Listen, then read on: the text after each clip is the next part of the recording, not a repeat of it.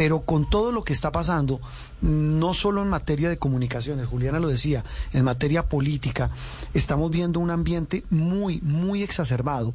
Y, y, esto, además, con una agenda de reformas que vienen esta semana que arrancan en las sesiones extras del Congreso de la República. El panorama y como siempre digo yo, una foto que a usted le muestra qué. No, yo creo que es una, una foto que muestra, uno, pues el talante del presidente de la República.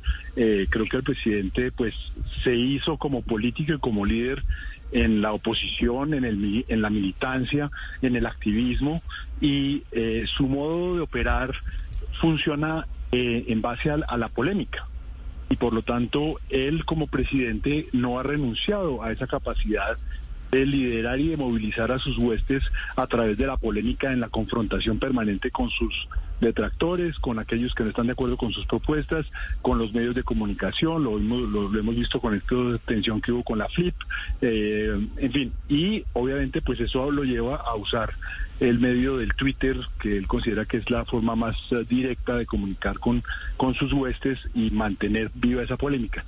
El presidente ha demostrado que del caos y de la multiplicidad de, propuestas es el espacio que más le conviene a él para mantener el foco eh, en sus políticas y al mismo tiempo para desorientar a sus adversarios, porque entonces uno ya no sabe dónde dar la cabeza, si es en el tema de la transición energética, si es en el tema del petróleo, si es en el tema de la reforma de la salud, si es en el tema de la reforma política, eh, si son las nuevas facultades para el presidente que está en el Plan Nacional de Desarrollo.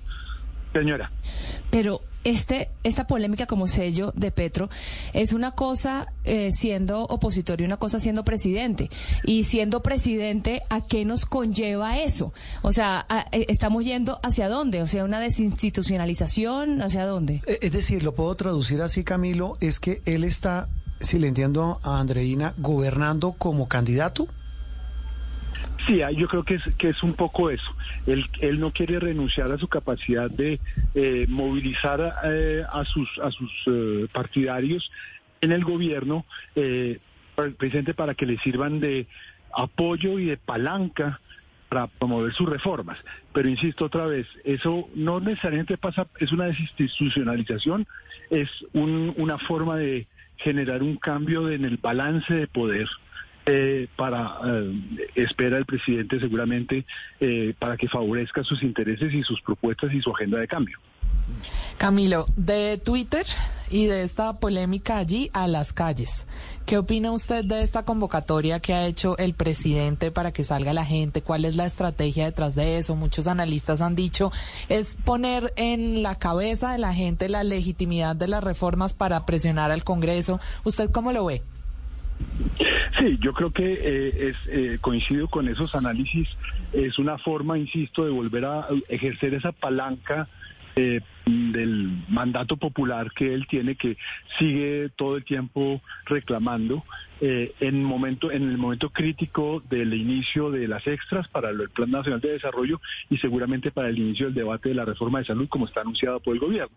Entonces, es una forma de poner presión sobre los congresistas y de, insisto, inclinar la balanza a su favor con la palanca de la calle. Eso me parece que pues es legítimo de un gobernante, eh, puede hacerlo, no es muy común, eh, pero pues eh, viene también con el talante, digamos, algunos llamarían populista, otros llamarían popular del, del presidente y en ese sentido, claro, su agenda de cambio pasa por, digamos, hacerle un poquito el cuello a las instancias tradicionales de toma de poder en Colombia para eh, tener una capacidad de, toma de decisiones mucho más personal y muy a su conveniencia, muy a lo que él dice y sin darle mucho espacio a la, al diálogo o a la negociación de las reformas mismas. Sí, pero, ahí Camilo, haciendo de, no de abogado del diablo, por Dios, sino de quienes están a favor del, digamos, de la manera como el presidente Petro está gobernando, pues defienden la tesis de que él prometió un cambio y lo está cumpliendo, dicen, hasta en la manera de gobernar, que para muchos en Colombia, incluso para muchos que hoy lo, que lo respaldan, pues deja, genera muchísimas preguntas. Pero dicen, él prometió un cambio, pues yo estoy cambiando hasta la forma como voy a contar como gobierno y a la forma como gobierno.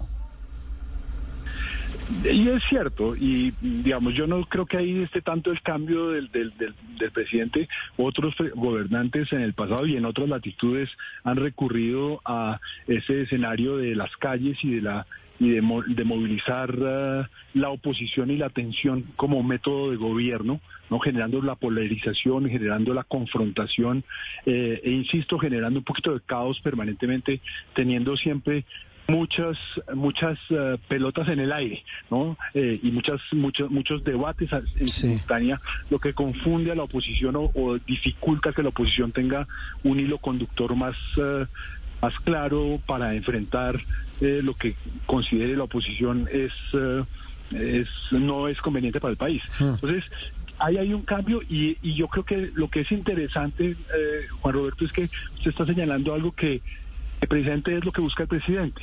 Es su, su, su discurso permanente de yo, yo soy el cambio y por lo tanto nada puede oponerse al cambio porque yo tengo un mandato democrático para eso y por lo tanto tengo que poder hacer todas las reformas que hice, cosa que es un poco eh, exagerado en términos de en términos de, de lo que es un mandato eh, popular, porque claro que se le se eligió al presidente sobre esa plataforma, pero una cosa es lo que se propone como candidato y otra cosa es eh, las instancias de toma de decisiones del Estado y de la democracia que implican siempre pues una conversación con sectores que no votaron por el presidente y que son igualmente legítimos en su representatividad democrática y en los intereses que representan en el Congreso y en los gremios y en los medios de comunicación. Sí, y ahí viene una inquietud final, Camilo, y es eh, para muchos este esto que, que, tanto el presidente como quienes lo, lo, respaldan y lo rodean defienden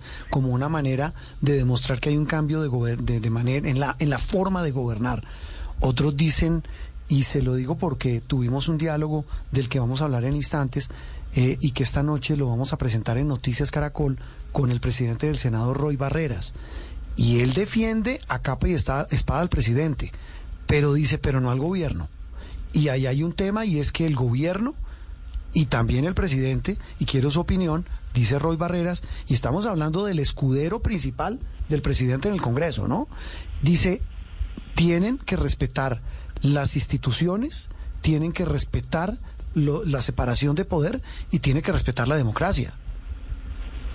Y yo coincido plenamente con el presidente del Senado. Yo creo que, insisto a la diferencia que estaba haciendo yo hace un instante, una cosa es la plataforma y la agenda de del candidato Petro y otra es la capacidad institucional que tiene él para hacer esos cambios en los cuales tiene que contar y respetar, insisto, a los demás poderes públicos y en particular en el Congreso y, en, y, en y en los jueces que tienen mandatos distintos igualmente legítimos al que él posee y que son representantes mm. al mismo nivel que él de la sociedad colombiana. Mm. Y, ahí estamos hablando de eso, de, hasta qué punto se va, se va a tener ese respeto mutuo eh, entre los diferentes sectores, entre los diferentes poderes y, lo más importante, entre las instituciones. Camilo, como siempre, un gusto y muy, muy ilustrativo escucharlo y, y conocer su concepto de primera mano de esta complejísima realidad nacional que estamos viviendo en materia política. Un abrazo y feliz domingo.